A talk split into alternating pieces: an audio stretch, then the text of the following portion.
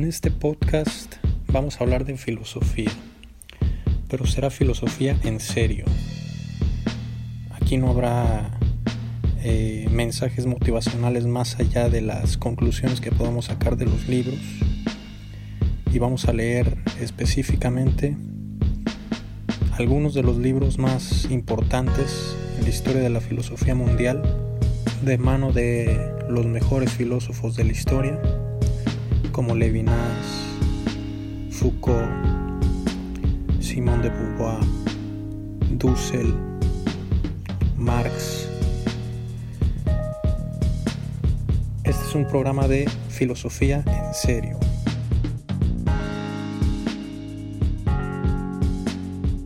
Bien, vamos a continuar. Nos quedamos en la página 19 de 16 tesis de economía política y vamos a entrar al subcapítulo de la necesidad.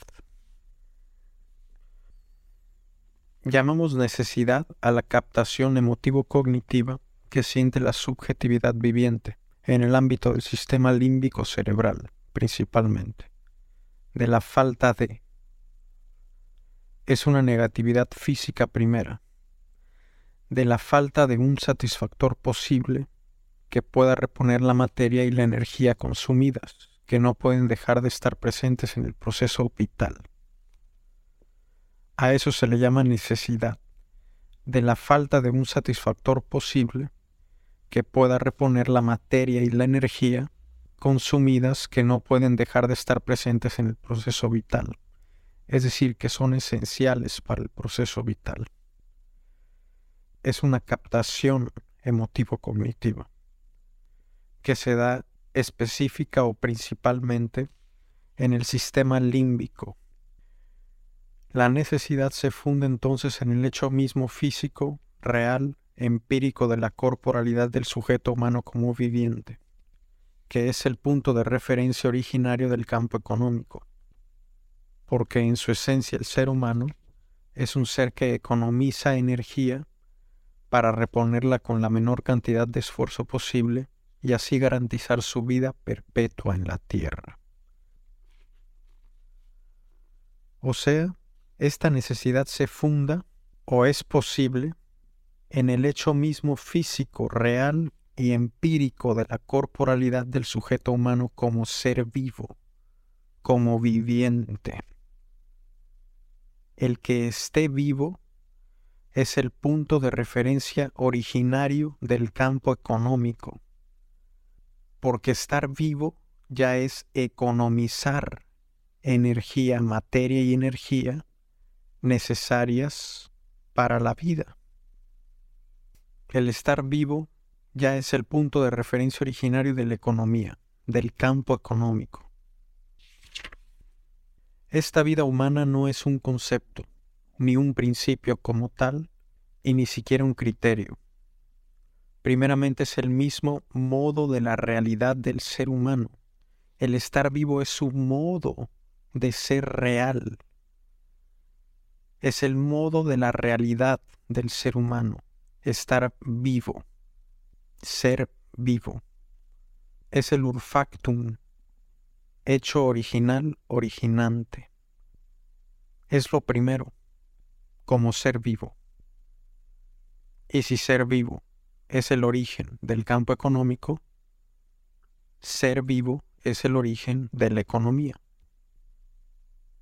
Es el urfactum de todo el campo y de todos los sistemas económicos, como acabo de explicar.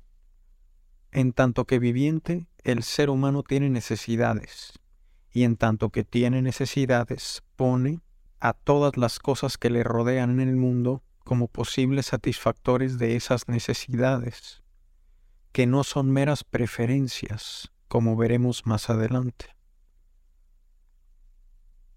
El hambriento interpreta a todos los entes, las cosas, los objetos, como posible alimento, y gracias a su inteligencia práctica, que descubre las características de la realidad física de las cosas circundantes, escoge aquellas que son interpretadas como las que cumplen inmediatamente con esa necesidad y el hambriento es solo un ejemplo, de entre tantos necesitados.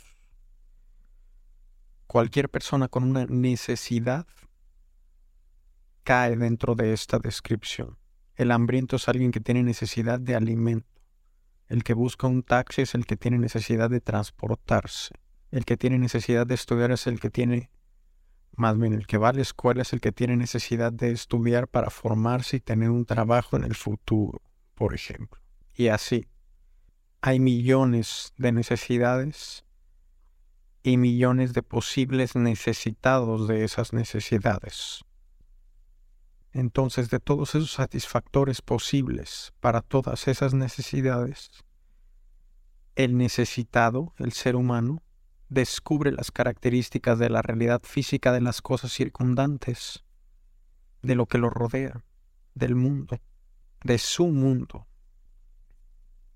Escoge aquellas que son interpretadas como las que cumplen inmediatamente con esa necesidad, es decir, la de menor esfuerzo, como sucede también con todos los seres vivos del planeta. Escogen el camino de menor resistencia, economizan energía, materia y energía para su propia vida. El sujeto necesitado puede equivocarse e ingerir algo venenoso como si fuera alimenticio. Ese error o no verdad puede causarle la muerte. En ese caso la vida se transforma en el primer criterio de verdad, aún del conocimiento teórico y evidentemente del práctico o del económico. Claro, de entre todas las necesidades, la más apremiante que no satisface el cuerpo por sí mismo es el hambre. Porque respirar es igual de importante, pero el cuerpo se satisface todo el tiempo, digamos entre comillas, por sí mismo, porque el aire disponible es necesario, no saca del cuerpo el aire, pero es tan abundante que nunca hay escasez, o casi nunca.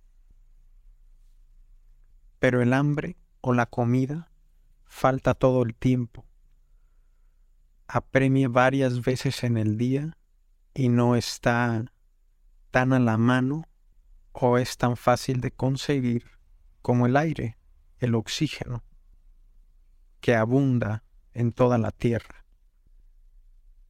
Entonces, sabiendo esto, podemos saber o intuir o predecir que el ser humano en sus inicios como humano hace 50.000, 30.000 o 300.000 años, porque van cambiando las fechas con los años y con el tiempo. Antes decían 30 o 50.000, ahora dicen que desde hace 100.000 años existen los humanos modernos y algunos retrasan la fecha hasta 300.000 años. El primer ser humano, los primeros seres humanos modernos, tuvieron como primera necesidad el hambre, la comida. Entonces, al buscar alimento se pudieron haber equivocado, obviamente. Y esos que se equivocaron y comieron veneno o algo no edible, comestible, murieron. Y así la vida se convierte o se transforma en el primer criterio de verdad en el primer criterio de certeza, de certeza. Algo que es cierto, que eso es veneno. ¿Por qué? Porque lo mató, porque murió. Y esto es comida, se puede comer. ¿Por qué? Porque sigue viviendo y le quitó el hambre. La vida es el criterio. ¿Siguió viviendo o se murió?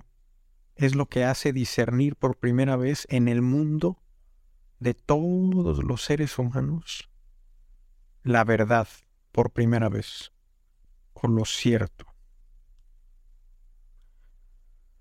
La intención fenomenológica que constituye las cosas como satisfactores estima la capacidad que tiene dicho bien en cuanto a la posibilidad de negar la negación. Si el hambre es negación por ser falta de, el comer es negar dicha negación, afirmando al satisfactor en su cualidad real de tal, es decir, en cuanto tiene propiedades que el ser viviente necesita para sobrevivir. Es entonces afirmación de la vida. Esto es pura dialéctica. La intención fenomenológica que constituye a las cosas como satisfactores, es decir, que las descubre como satisfactores, estima la capacidad que tiene dicho bien en cuanto a la posibilidad de negar la negación, en cuanto a la posibilidad de hacer que desaparezca la desaparición o la no aparición, es decir, que desaparezca el hambre, pues el hambre es una falta de, es una negatividad, es una necesidad, es una desaparición o no aparición. ¿De qué? De comida, del satisfactor. Entonces yo me paro en medio de un huerto y tengo hambre y veo árboles de mango. Constituyo entonces como posibles satisfactores de mi necesidad a esos mangos y estimo su capacidad que tienen de negar la negación, de hacer que desaparezca el hambre, de hacer que desaparezca la falta de la necesidad, la negatividad, es decir, negarla, negar la negación. Si el hambre es negación por ser falta de, el comer es negar dicha negación, como acabo de explicar, afirmando al satisfactor en su cualidad real de tal. Ese es un tercer momento. Una es la negación, otra es la negatividad y otro es o otra es el satisfactor y la afirmación o la afirmación del satisfactor. Es un tercer momento. Se niega algo, se niega la negación y se afirma entonces algo más, el satisfactor. Es decir, en cuanto tiene propiedades que el ser viviente necesita para sobrevivir. Eso es lo que se afirma. El satisfactor tiene propiedades que el ser viviente necesita para sobrevivir. Niega la negatividad. Todo lo que me satisface niega la negatividad. Y si la negatividad va en función de la vida, es algo que necesito yo para seguir viviendo, ya sea biológicamente o humanamente, ya sea para no sentir dolor en mi cuerpo como el hambre o el agua, o ya sea para ser feliz, que también es una expresión emotivo-cognitiva en el cerebro. Se segregan ciertas hormonas, ciertas sustancias que me provocan un estado de placer. También es empírico. Esa afirmación entonces la negación de la necesidad es afirmación siempre de la vida. Se afirma la vida del sujeto. Y ya veremos en Filosofía de la Liberación que el sujeto individual depende del otro, como ya estamos viendo desde otro punto de vista con Levinas. Depende del otro. El otro es primero que yo. Entonces, si esa afirmación de la vida, cualquier satisfacción de cualquier necesidad o negación de cualquier negación, y si el otro es primero que yo, entonces se debe de afirmar, o cualquier satisfacción de cualquier necesidad, afirma la vida de la humanidad, que incluye a los otros, porque sin el otro no existo yo. Y si no existo yo, no existe nada. No hay mundo. El cumplimiento de las necesidades básicas, comer, beber, vestirse, habitar, tener una cultura, etc., constituyen además las exigencias éticas o normativas fundamentales de los sistemas económicos que toman con seriedad la materialidad de la subjetividad de la corporalidad humana. Es decir, que toman en serio la materialidad o sea, el contenido humano, esta segunda parte que dije de ser feliz, que satisfacen también necesidades, es como dice Marx en el Capital, en la primera página. Hablando de las mercancías, dice Marx, es ante todo la mercancía un objeto externo, una cosa que por sus cualidades satisface cualquier tipo de necesidades humanas. La naturaleza de estas necesidades, el que broten por ejemplo del estómago o de la fantasía, no modifica en nada este hecho. Es lo mismo, son necesidades. Querer tener un cuadro para el gozo estético o querer un bocado para comer son necesidades las dos. El que una brote del estómago y la otra brote de la fantasía, por así decirlo, no modifican en nada este hecho.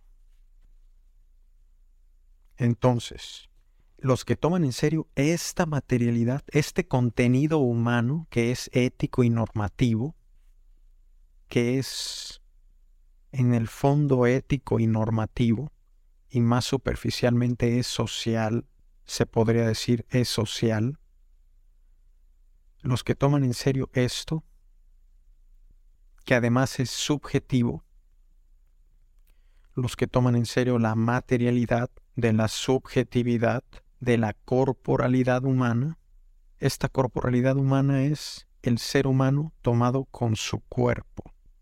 No nada más importa lo que pensamos y nuestro contenido puramente humano.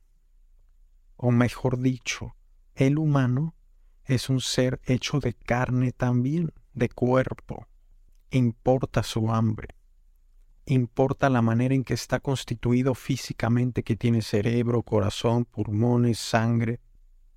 Lo humano no está flotando en el aire, sino que se levanta de un cuerpo y el cuerpo no es mera carne nada más, sino que tiene por encima un ser humano. Es esta unidad indivisible a lo que se refiere con corporalidad humana. Entonces, vamos a repetirlo. Constituyen las exigencias éticas o normativas fundamentales de los sistemas económicos que toman con seriedad la materialidad de la subjetividad de la corporalidad humana.